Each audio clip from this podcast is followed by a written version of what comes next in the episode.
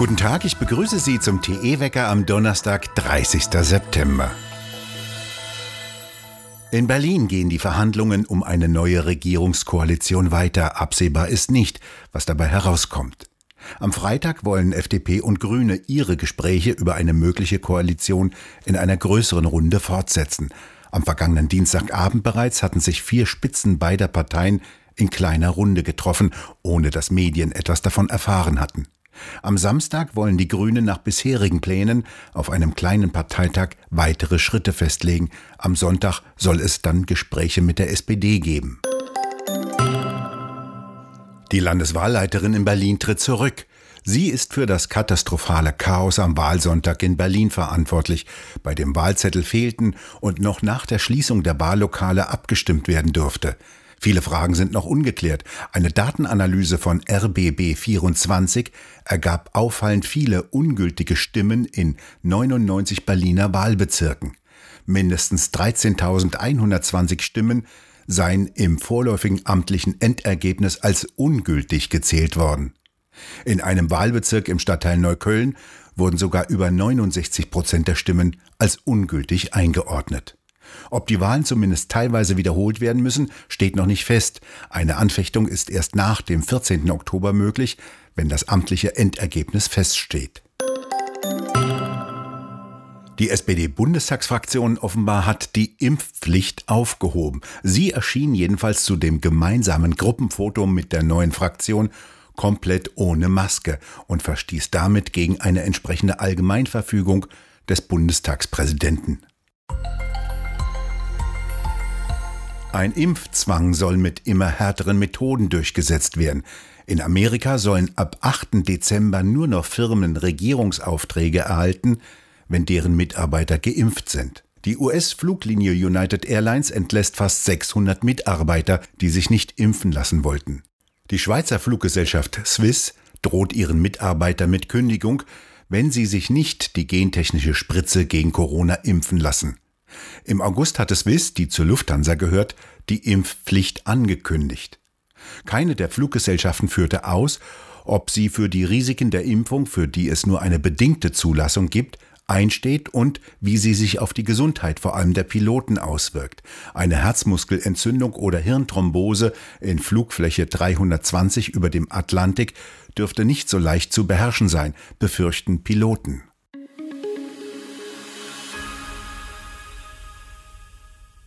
Im US-Bundesstaat New York gingen Zehntausende von Mitarbeitern im Gesundheitswesen nicht zum Impfpflichttermin.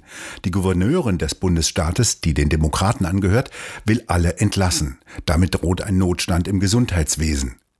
Dem will die Gouverneurin entgegentreten, indem sie medizinisch geschulte Nationalgardisten heranholt. Sie will auch, dass alle Kinder ab zwei Jahren eine Maske tragen müssen, wenn sie miteinander spielen. Die New York Post bezeichnete dies in einem Kommentar als politikgetriebener Kindesmissbrauch. In Slowenien wurden die Corona-Impfungen mit den Substanzen von Johnson Johnson ausgesetzt, nachdem eine 20-Jährige ein paar Tage nach der Impfung verstorben ist. Das Gesundheitsministerium in Ljubljana hatte gestern mitgeteilt, dass die Frau an Hirnblutungen und einer Thrombose gestorben sei. Jetzt sollen alle Details zu dem Fall aufgeklärt werden. Zuvor war bereits ein anderer Todesfall mit einer Impfung in Verbindung gebracht worden. Trotzdem soll ab 1. Oktober eine Impfpflicht für alle Beschäftigten im öffentlichen Dienst eingeführt werden.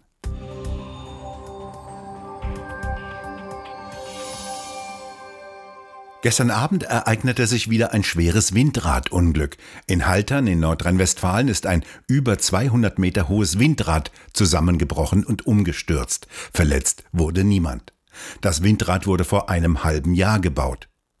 Im April vergangenen Jahres riss ebenfalls in Haltern starker Wind bei einem Windrad ein tonnenschweres Rotorblatt ab, das in ein Feld geschleudert wurde.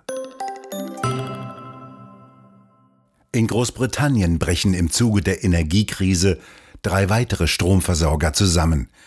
Die Regulierungsbehörde weist 233 angeschlossene Haushalte jetzt einem anderen Versorgungsunternehmen zu. Doch auch die geraten aufgrund drastisch steigender Energiepreise in wirtschaftliche Schwierigkeiten. Seit August sind bereits zehn Versorgungsunternehmen in Konkurs gegangen, meldete die Nachrichtenagentur Bloomberg. Auch in China herrscht eine Knappheit an Strom. Die Preise für Kohle steigen. Das Land baut sowohl seine Kohle als auch Kernkraftwerke massiv weiter aus. Es muss den ungeheuren Hunger nach Energie zufriedenstellen, um das Wirtschaftswachstum zu sichern und investiert entsprechend in die zuverlässige Versorgung mit Strom. Es verfügt noch über zu wenig Kraftwerkskapazitäten und muss den Strom teilweise rationieren. Partielle Stromabschaltungen sind bereits seit langem an der Tagesordnung. Sie werden vorher distriktweise geplant.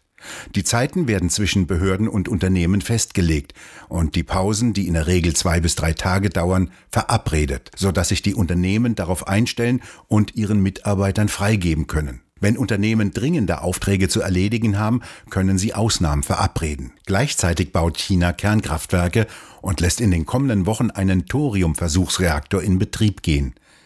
Dieser Reaktor steht am Rande der Wüste Gobi und soll sicher und preiswert Energie erzeugen, erhoffen sich die Erbauer. James? Das Schicksal hat uns wieder zusammengeführt. Er hat alle Filmbösewichter dieser Welt besiegt, nur gegen Corona hatte er keine Chance. James Bond. Eineinhalb Jahre lang lag sein neuester Film herum, die Kinos waren geschlossen. Jetzt in London die Premiere des fast drei Stunden langen Filmes Keine Zeit zu sterben. Der letzte mit Daniel Craig in der Titelrolle, der hat nach 15 Jahren genug von seiner Rolle.